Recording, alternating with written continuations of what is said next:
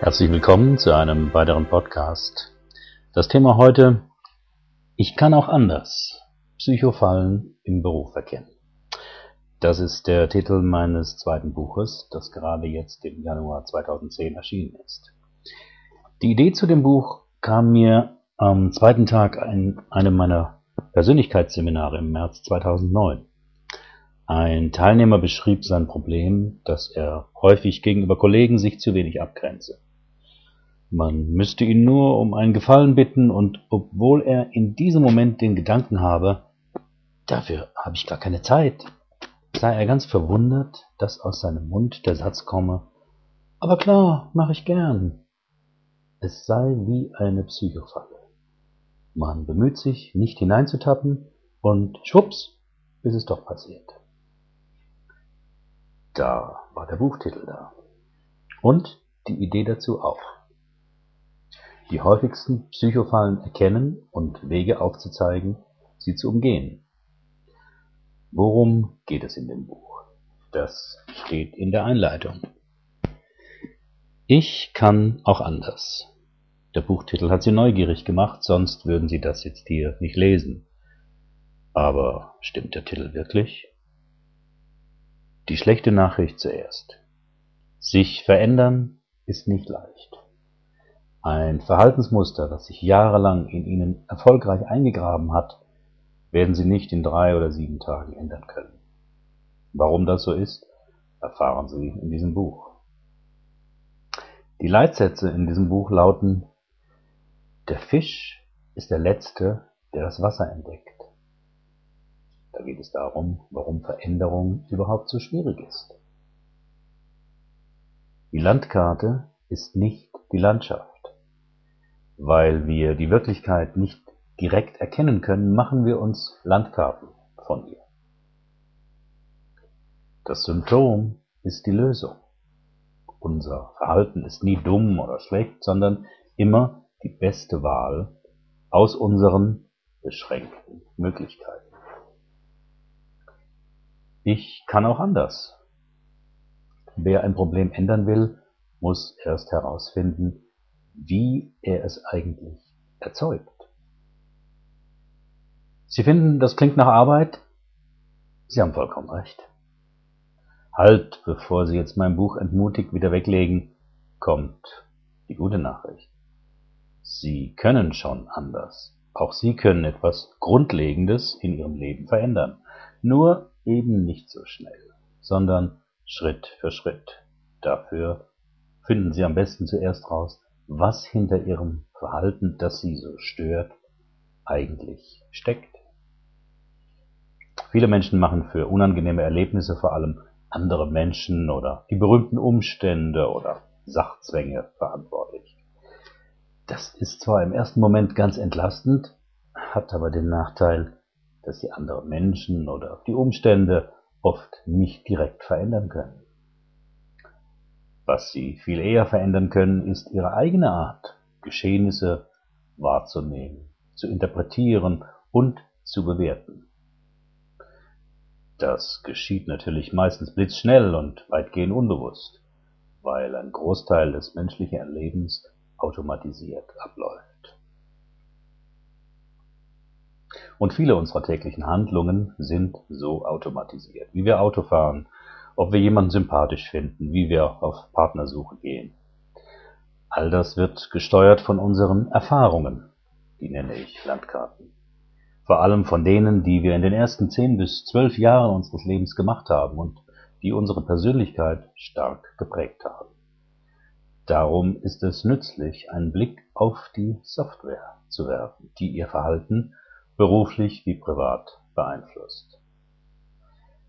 Das ist nicht ganz einfach, aber möglich. Mit den Fragen und Experimenten in diesem Buch können Sie sich auf eine spannende Entdeckungsreise begeben. Eine Entdeckungsreise in ein unbekanntes Land ist immer etwas mühsam. Man schwitzt dabei oder friert, hat alle möglichen Gefühle. Aber wenn man nicht zu früh aufgibt, kommt man meist ans Ziel. Das unbekannte Land in diesem Fall ist ihre Persönlichkeit. Haben Sie Lust aufzubrechen? Ich begleite Sie gern als Ihr Reiseführer. Das Ticket dazu halten Sie schon in Ihren Händen. Blättern Sie um. Was sind nun die zehn häufigsten Psychofallen im Beruf? Hören Sie dazu einen Teil des Schlusskapitels.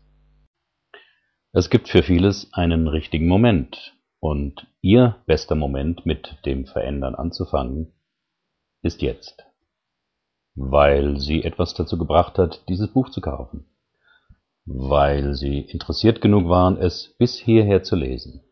Und jetzt, jetzt kommt ein spannender Moment. Wenn Sie etwas verändern wollen, reicht das Wollen nicht aus. Sie müssen dazu entschlossen sein etwas zu verändern.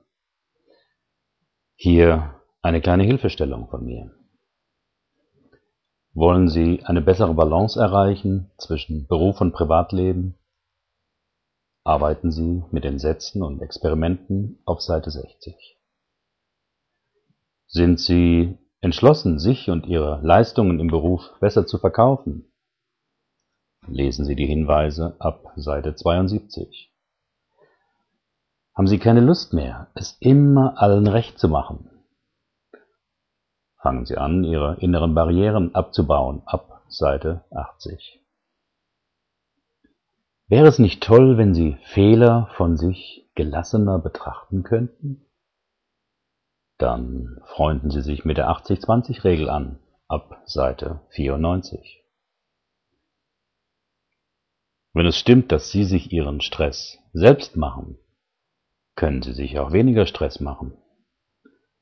Lesen Sie ab Seite 103, wie das geht.